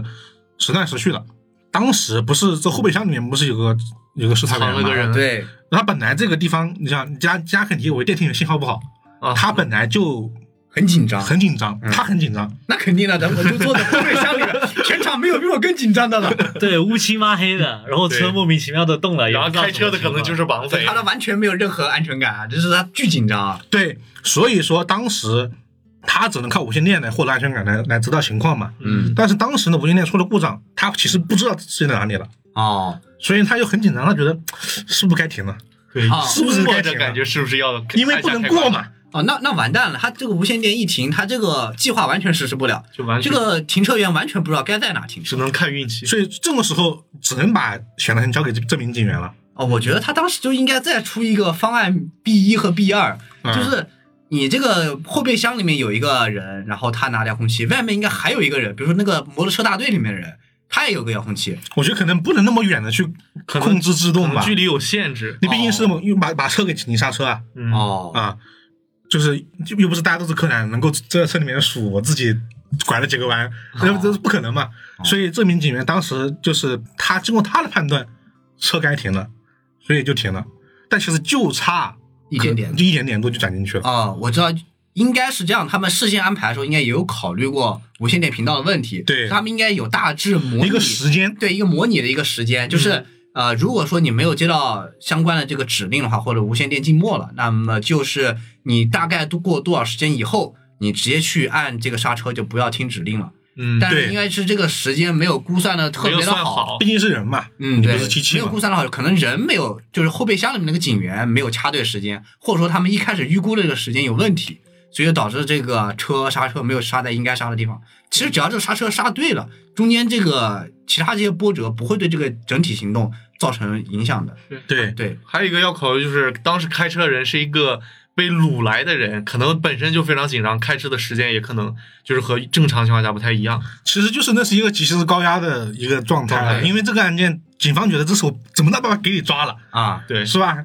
怎么输？你问说怎么输？他们觉得这一次再不抓，真的是那脸不知道丢哪里去了。啊这其实你你看，你已经挑衅了很多很多次了嘛。嗯，对，然后这他们就觉得这一次整个计划其实是比较严密的嘛，嗯，啊，但是就所有人都是属于是很紧张的状态。对。然你是说后当时技术不行，你是说放在现在，你这个后备箱警员手里抱个 pad，、六啊 个监六个摄像头，他同时监控，他怎么可能刹不对车？甚至后面不需要警员，啊，对，不需要警员，我直接云呢就直是接一个我直接一个无人机 对就完了，直接就给你逼停了。啊，反正就是也当是技术原因嘛，反正就是因为这个原因，所以警方最终弄清楚的时候，就是我刚才也说了，已经是九点半了。啊那警方决定还是把车开过去啊，还是逼车动是啊，吧？还是 A 车动了就直接，哦不 B 车动了哦，B 车没意义了,、啊没意义了啊！那直接让这个人直接让 A 车去了，抓不上他就过去了。啊然后呢，去了这个河堤，但是直到深夜十二点，嫌犯都没有再出现。啊，那肯定行逮动不到了，暂时肯定失败知了道了嘛。嗯，这主要是已经拖太久了，九点半了都。啊，对，而且关键是这波嫌犯这么精明啊，怎么可能会意识不到这个情况有变呢？对，通过这本书的来说，当天其实警方有一点点机会抓到这个人。为什么是这样的？当时不是说附近有很多警员其实都在部署吗？嗯，然后当时得知这个田中不是案发人员之后，其中一名警员叫钱和博啊，他就知道这个人不是之后，他就直接就往河堤开了，嗯，他就直接就往这个交易地点开了。然后这个时候，在河堤上遇到了一个黑色的可疑车辆，嗯，这个车突然从后方开始飞速超车，朝着这名警员要去的地方就是去了。然后那个地方就是现金交付的地点嘛，嗯，然后他就觉得这个大半夜的这个河堤有个车不对劲嘛，嗯，他就去跟上去了。然后那个车就是越开越快，哦，就是明显就是感觉是在跑有路人的在样子。追我，我对就开了老快这种。然后他们就来到了一个山车到了这个国道的一个三岔路口，嗯，然后前那个黑色车辆呢，就在最后几秒红绿灯的时候冲了过去，然后警方这个车因为这个车流就停车了，然后车跟丢了，就可能有人会觉得说，那这个车不一定是嫌犯的车嘛，它可能就是个普通的黑色车嘛，对，就没有办法确定到底是不是。但是，啊，但是根据后面的证词来说是有可能的，是因为什么呢？这就得说回到那边被绑架的那个人的女友了啊、啊，那个人啊，虽然绑匪没有拿到钱，但那个人其实是还是被放了。呃，可以确定的是，那个被绑架的这个女孩子呢，是被嫌犯在京都和大阪之间的光善市站放下的。嗯，这其中的过程啊，因为只有这个女孩子单人的证词，不是完全真实啊，嗯据这个女孩子所说，当时这个嫌犯在国道边停下车，这个下车后找个公用电话，对女朋友说十点半在寝屋川车站来接你。之后，啊，嫌犯从她身上拿了两千两千日元，给了这个女孩子，说是给她打出租车的，哦啊，然后让她捂住双眼下车，并说数到十之前都不许睁眼。她按照这个指示就捂着眼睛，但是呢，她偷偷睁开眼睛看了一眼。啊，啊，说说了是那个车往大阪方向掉头驶去，车辆是黑色的皇冠轿车，哦，车牌没有看清。从只能说从他的证词里面来说，那个黑色车辆有可能是绑匪呃的嫌嫌犯的车，啊，因为那个车就是行动轨迹很异常，嗯，嗯而且他就是跑那么快嘛，对，啊，为此我们这个前河前河国这个警员就一直很后悔，说如果当时能够再快一点，啊，说不定就把说不这个定就人给能抓了住对方了嗯说的很日剧，这个东西说了，本来是采访，说的很日剧啊，啊，但他确实再快一点可能就可以了。嗯，所以就最后警队给所有的这个 警员要换装新的车辆了， 就跑得更快还换新的通讯设备，啊。对，其实这个田中的这个女友还说过，她自己所说的是，她当时被嫌犯劫持之后呢，其实时不时能够从车里面的收音机听到警方的对话，哦，也就是说，警方的无线电的频道已经被这个绑匪获取 了但是这个点我有点奇怪，就在于什么呢？警方自己都听不清自己说的话，啊。对呀、就警方自己的无线电其实沟通都不是特别顺畅。嗯嗯但是我是觉得这一点是能够被证实的，是因为什么呢？在往后的案件里面，有一次他们的车被找到了，里面确实有很多监听设备无，线电监听设备。哦，嗯，比如说打信息战这块，警方输得非常彻底。对，输他给了们绑对匪，于绑匪非常不了解，绑匪对他们了了如指指对而掌。且这个绑匪的技术力是很高的，掌啊。对，他自己搞了一套设备出来监听警方的这这个个信这一道。伙绑匪非高智常商犯罪专啊业，而且对高智商犯罪，而且比较很讲很讲这种原则和规则性，就是说我把你放下来，让你去干什么你就干什么，然后呢，我确实也不会伤你性命，嗯就那种。呃，虽然说他是这种持枪绑匪，然后确实把人摁着打这种，嗯就武力值其实也不低。反正这一次就因为这个原因再次失败啊，嗯这是大阪警方颜面扫地。对对，然后只能进行所谓叫地毯式搜查啊，啊，但是也没什么用啊。然后同时这一次，因为这上次不是他们给媒体撒了谎嘛，嗯，导致媒体直接那本来他们之前有一个什么协议，就是属于是报道协议，就是呃让这个媒体晚点报道，嗯然后警方先办事，你们再报道。本来之前有个协议的，嗯，因为这个事儿呃啊，媒体不遵守协议，不遵守了了，，去你的！啊对对， 媒体就说你们警方把我们骗都骗了，都没都没抓到人，嗯那我相信你们有什么用呢？啊媒体开始就是直接跟踪式报道，啊都不管你 了。啊，嗯，对，毕竟警警方单方面的撕毁了这个协协议，你议们给那就们不假要消怪息我不仁了。而且呢大家要知道，当时八十年代的时候，电视机还没那么普及，普及所以说报纸上的头条是极其重要的。对，你比别人早一点点，那你报纸可能就能能多卖百万份的级别的报纸。嗯这是很夸张的。反正警方这也撕破脸皮了，然后也进行大搜查，但是犯人没有动作了。哦，从案发的六月二号一直到六月二十六号都没有任何的动静。有整整二十天没有任何动静。对，二十多天，二十四天吧，大概。啊，但是二十六号的当天，这个嫌犯给媒体寄去了一个挑战书，啊挑战书内容是这样的：他说是致全国的粉丝们，啊嗯啊，我们已经玩腻了，社长已经向我们低头。既然这个男人已经低头了，那我们不如就放过他了。嗯，我们的一个同伴家里有个四岁的孩子，每天都闹着要吃格力糕，哭个不停。我们最近也吃不到格力糕了，过去呢是经常吃的。让小孩这样哭，我们也于心不忍，所以我们决定放过江崎格力糕，超市也可以售卖格力糕。含有氰化物的十八号巧克力，我们拿回来烧掉了。一盒是五月九号被我们放在大荣超市的这个赤城店，呃，一盒在五月十八号从别的店里也被拿回来了。呃，日本呢也越来越热了，下次再作案的话，我们选个好地方，比如欧洲，哦把有毒的东西放到苏黎世、伦敦、巴黎。哦啊，这次我们把日本的警察也折腾得够呛，福尔摩斯先生也不是我们的对 手啊。然后他说：“读读怪人二十面相吧。”哦啊，脑子也许能够变聪明。哦， 嗯，他说警察的欧洲行为了抓住怪人二十一面相，去了欧洲的旅途上带上格力高的百奇，就是我们常卖的那个，那巧克个力棒，巧克力棒那种它叫 Pocky 嘛， ，Pocky 嘛，对，啊对百奇嘛。啊其实就格力高就说到这儿嘛，格力高其实大家经常吃啊啊，跟这个案件跟大家息息相关。啊，然后就 Pocky 就是就是格力力高的，棒哦，嗯，这我还真不知道，对，他说我们也爱吃美味的格力高，怪人二十一面相牛。然后最后一句话是，明年一月我们会回来的。，哦，不见不散。就是他们这段时间先去欧洲作案是吧？我们先休息休息所以说他这个小说写的就特别猖狂。 太长了，就是真的，这是真是小说里面的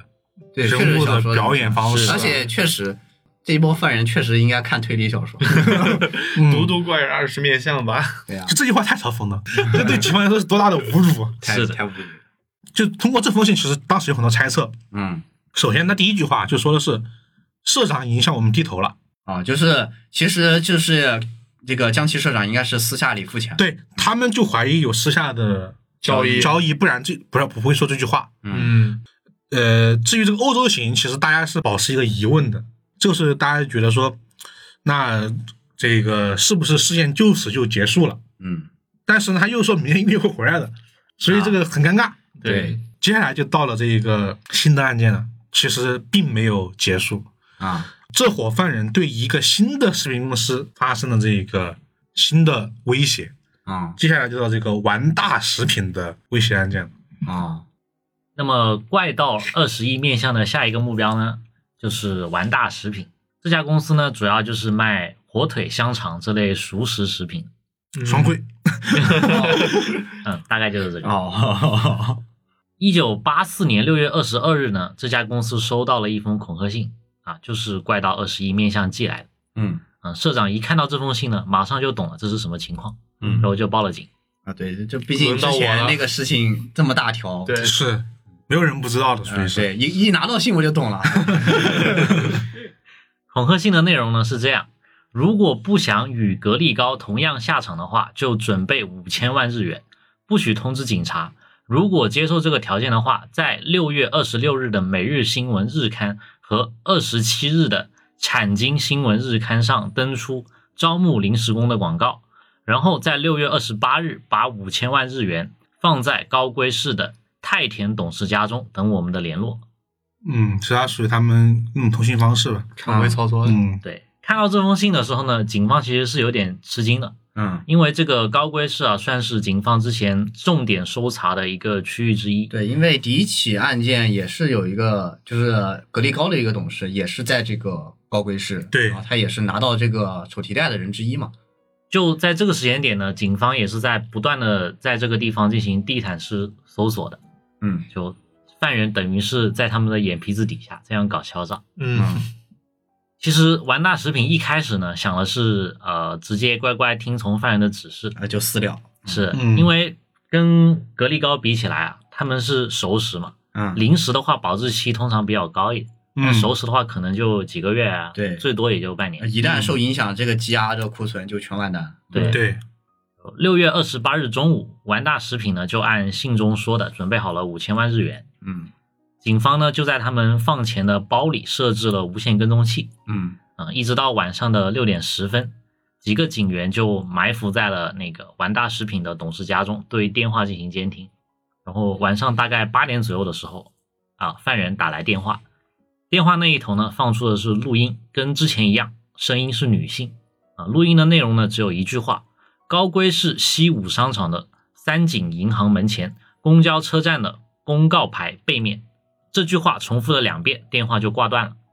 啊，通话时间总共为十秒，而那个时候警方的科技呢，确定来电位置需要十三秒。对他们哦卡的嗯卡他住死了，了，对卡到那个底他们对这线。个技术非常了解。对，警方来到犯人指示的地方，发现了一个信封，信封上写着“完大食品亲戚”，里面呢有一张由打字机打出来的信纸，啊，上面写着拿着钱去高龟站坐二十点十九分或者二十点三十五分开往京都方向的慢车，车票在信封里，按照指定的位置坐好，把左边的车窗打开，看到路边有白色的旗子，就将钱扔出窗外。所以是这个也是又再次升级的一个对保险做法，嗯，直接移动移动式的，对于是呢，伪装成这个完大食品工作人员的警察呢，就按指示坐上了列车。嗯，哦，考虑到呢，呃，这个之前有情报啊，显示警方的无线电可能会受到犯人的监听，嗯对，就上次吧，所以呢，专案组呢就专门派了七名警察暗中跟踪这名呃负责伪装的警察。嗯，这名负责伪装的警察呢，一路上都盯着窗外嘛，但是呢，一直都没看到白色旗子。嗯一直到京都站之后呢，他就只好下车了。啊，嗯，就在这时，有一个男性引起了他的注意啊、这个男性呢，年龄大概在三十到四十岁之间，眼睛细长，戴着无框眼镜，一头卷发啊、身形中等，打扮的像是一个普通的上班族。之所以觉得他可疑呢，是因为这名男性从上车起就坐在他的附近，似乎在不断的观察。列车停到京都站之后呢，这个负责伪装的警察就走下了车，然后也拿着那个五千万日元的包，坐在了站台的一个板凳上。嗯，嗯然后这名男性呢，也跟着他走到了车，然后坐到了他旁边。就很可疑的，很可疑啊，嗯嗯，暗中跟踪的那七名警察呢，也注意到了啊，这个男的不对劲。嗯，于是呢，他们七个人也一直呃各自躲到附近的地方开始监视。属于是太不对劲了，嗯，属于对是，当这个回程就回到那个大阪方向的列车进站之后呢，呃，这名伪装的警察就走进了车厢，然后这个可疑的男性也跟着一起进去了。伪装的警察挑了个靠窗的位置坐下，然后这个男的就恰好坐在他正对面。啊，太巧了，太巧了，不，主要是整个车厢是空的， 你为什么就坐我正对面呢？太明显了吧 一？般人不会是这样做的，就对，是一般人会直接坐远一点。啊，对，会离得比较远啊，一般是坐个对角线。嗯，对，对，所以呢，呃，这名警察也是怕打草惊蛇，他在车上呢就只敢偷偷的瞄那个男子几眼，想着要把他的样子记下来。嗯，啊、负责跟踪的七名警察呢，为了防止这个疑犯察觉，也是分别分散在了好几个车厢里面。嗯，车辆在行驶到高龟站之后呢，伪装的警察下了车，可疑的男性也是跟着下了车，不过他没有一直跟着那个警察，就调转到别的地方走了。嗯，嗯然后呢，这名警察赶紧找到了其他七名警察，呃，就几个人交流信息。嗯他呢就赶紧告诉这几名负责跟踪的警察，让他们赶紧去跟那个可疑的男性。嗯嗯，啊这个时候呢，所有人都感觉到，就是哦，原来你们也觉得那个男的有问题啊，因为呃之前说了，他们是怕监听，没敢用无线电交流。啊，其实他们在场八个人都觉得那个人有问题，但是他们没有用无线电，然后这么一交流就啊确实有问题，然后就赶紧赶紧追上去了。但是呢，因为当天是星期四，嗯，那个时间段呢，呃，下班高峰期嘛，到处都是人，嗯，而且天色已晚，警察很快就跟丢了，啊，也就是说这次警方的行动还是失败了。哦，而且这次这次绑匪也没拿到钱，他们自始至终都没有看到那个白白色的旗子，啊对，但是呢，也还是有收获的。嗯就负责这次行动的八名警察呢，回忆了那名男子的长相，画了一幅画像嘛。啊，这个男的呢，有一个很大的特征，就是他的眼睛啊，很像狐狸。啊就就是很就很长，就细长的那种，啊嗯对，嗯之后呢，警方就将他称之为“狐狸男嗯，他们称他们把它称为 Fox 嘛，然后就对用 F 来代替，啊，叫 F 男，嫌疑人 F，嗯，嫌疑人 F，这个人很重要，这个人，”。这次行动失败之后呢，完大食品那边啊，都就对警方很失嗯望。啊，他们呢决定效仿格力高的做法，瞒着警方向疑犯们交赎金。啊，啊、就也私了了，其实这个时候就大家都不信任警方嘛，就警方一而再再而三的失败，而且他们那边已经算过了，就按照我们的损失来算，我们可以用这个五千万日元消灾，那嗯这是一笔还是能接受的交易。就是如果商品受到损伤，损失的钱更多。损失那肯定更多的了，嗯几十亿、几十亿的损失。嗯，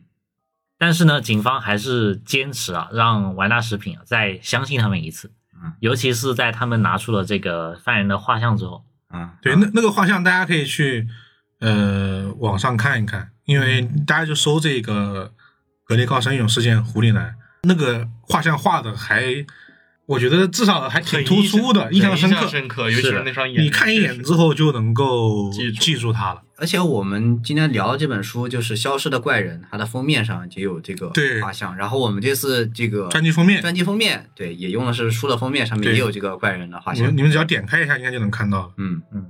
完达食品呢最后就同意再给警方半个月的时间，如果在七月十五日之前还没有抓到人的话，这个完达食品就打算自己交钱了。啊，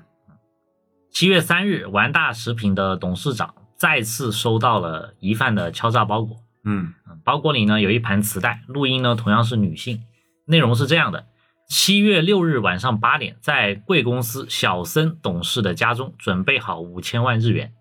七月六日晚上八点三分，这个嫌犯就打来电话了。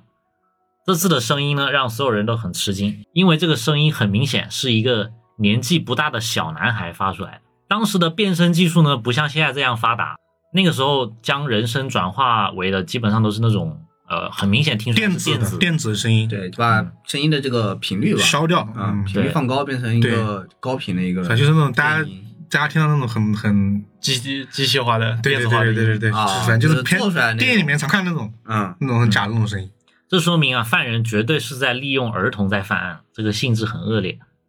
按照电话中的指示呢，啊，警察跟上次一样，伪装成了完大食品的员工，嗯，啊，从资木市的电话亭中找到了犯人留下的另一条指令，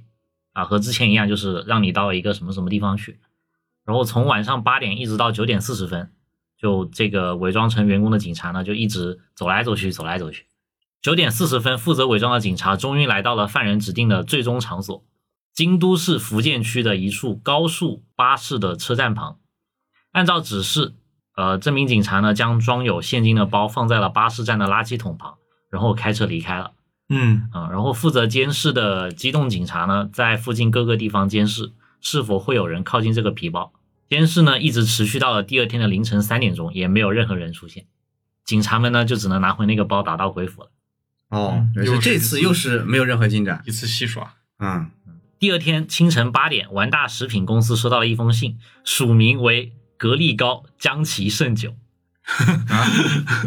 信中只有一句话：“你们这群傻瓜，做手脚以为我们不知道吗？”哦，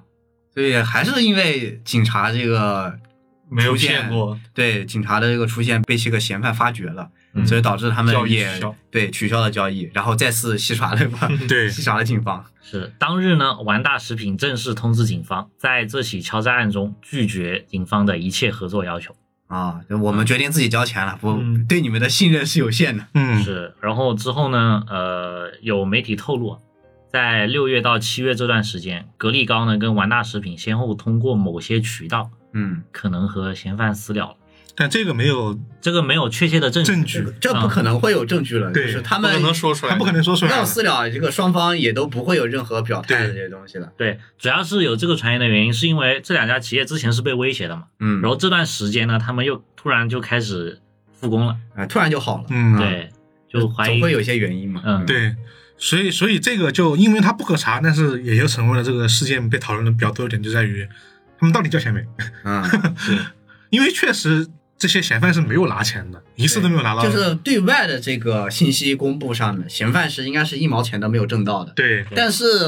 这两家企业莫名其妙就没事儿了，那只能是怀疑他们应该是私下里交易就了。就是难免让这人起这样的怀疑，没办法。啊，不然那些犯人搞这么多事情是图什么呢？嗯，对啊，对，但是这也因为我们没讲完嘛，那扯到后面他还有别的阴谋论，他觉得犯人就是不是为了钱，啊这，就扯到别的阴谋论对，了。毕竟这个是不是私了这事儿吧，就是他没有一个定论，没有定论可能会有证据和定而论且，他不不会让你有可查的证据，这个东西确实是没办法证实了。但是我只能说，这个是可以怀疑，对因为，他突然一下就好，就之前折腾这么长时间，就是没有一个什么契机，就因为警方失败了两三次，然后就结绑束匪了。就放过他们了，不太啊，可对，能就没有一对个感觉像别的，除了就他们私聊以外，有一个像别的一个这个契机点的出现的感觉。嗯，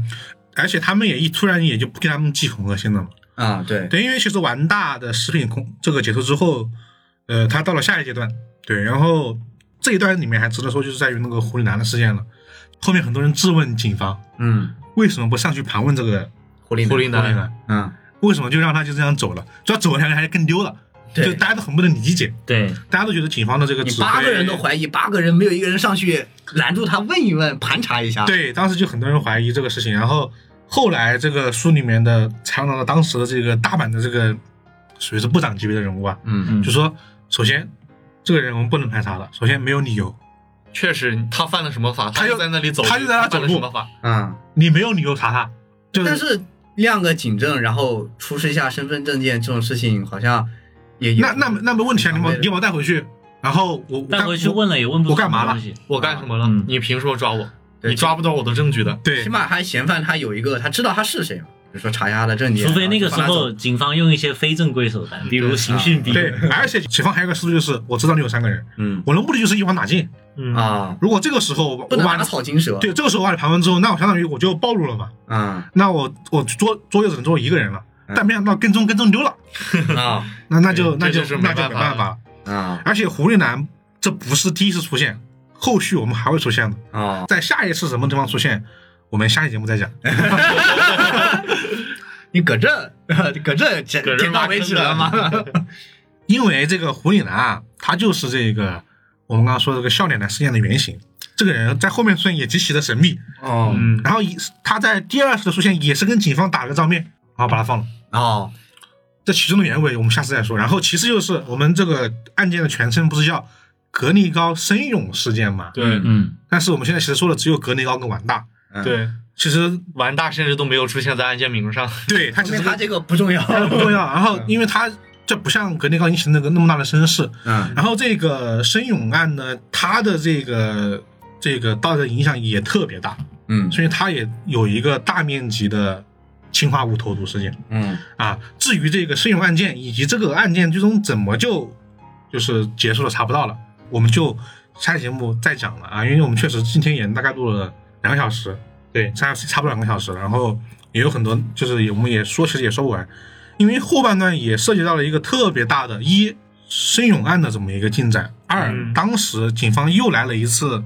大面积排大面积的跟嫌犯的斗智斗勇。啊但那一次结果如何，大家现在也显而易见了。毕竟这个案子是悬案，啊嗯，是还没有被破。但其中的过程，我觉得还是非常之让人有非常多可以说的点，对就它很多很诡异的地方，你就觉得这个事儿怎么就怎么就发生了这么发生了？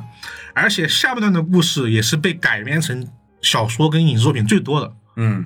刚刚其实我们提到了嘛，已经有小男孩的这个录音了嘛。是嗯，我们之前提过一本书叫《罪之声对》，啊，就是谢元主演的那个新演员跟小店员那本那本主演那本书的原著，那本书的主要故事情节其实就是我们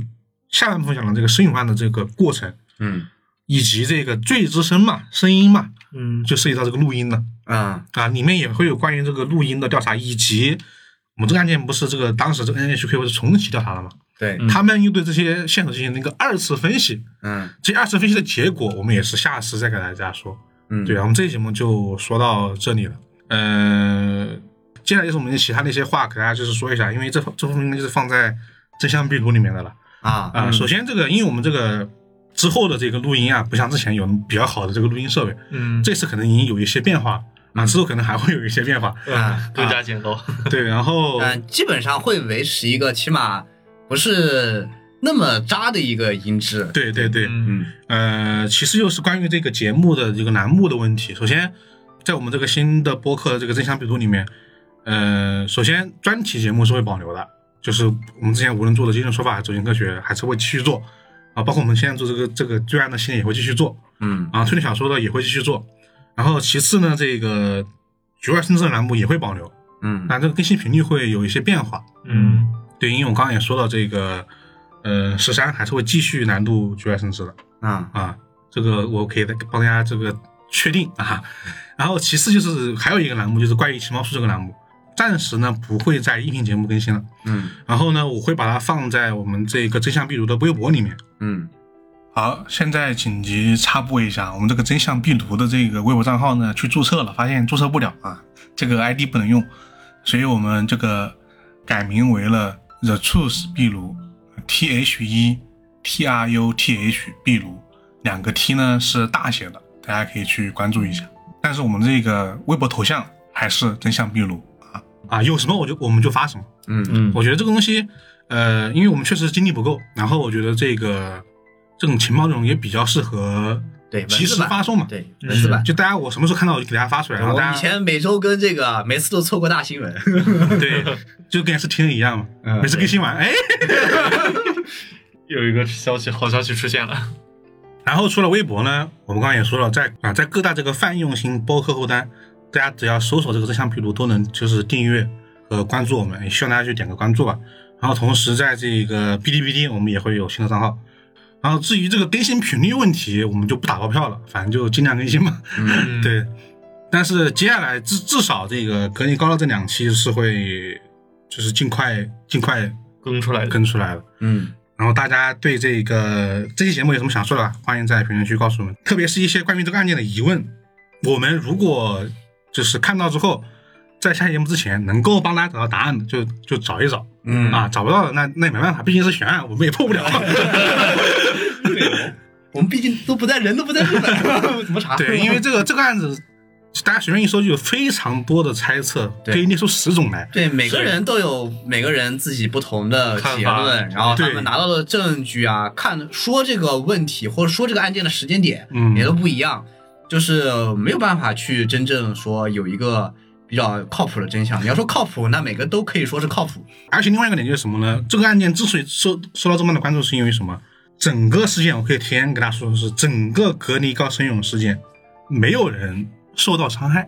啊，就是我们排除自杀这么一个情况。没有嗯就是被杀的，或者说被被出现这氰化个物给对堵到了，民众没有任任受到任何的伤害，因为他们都提前告知了氰化物的这个存在嘛。嗯然后这些人又极其之神秘，呃，然后再加上他们那么多的这个挑战性，嗯，他们民众日本民众提他们都是哦是那个怪人二十一面相，嗯嗯就是印象是不一样的，就是只能说确实是，我觉得在悬案里面也是一种特别特殊的存在了存在了。对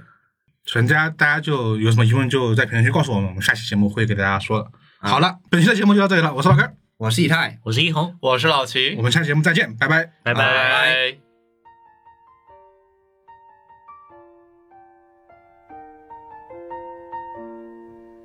薄汚れた網戸がずっと目の奥に余ってて青い空が見てみたくて誰かに開けて欲しかった求めれば求めた分だけ汚れてたでも誰かのそばにいることで私はここにあったただ朝が来て夜が来るただ生まれて死にゆくそこには何の意味もない独りごちでは腐った床を撫でるだけの雑巾がけのように形だけは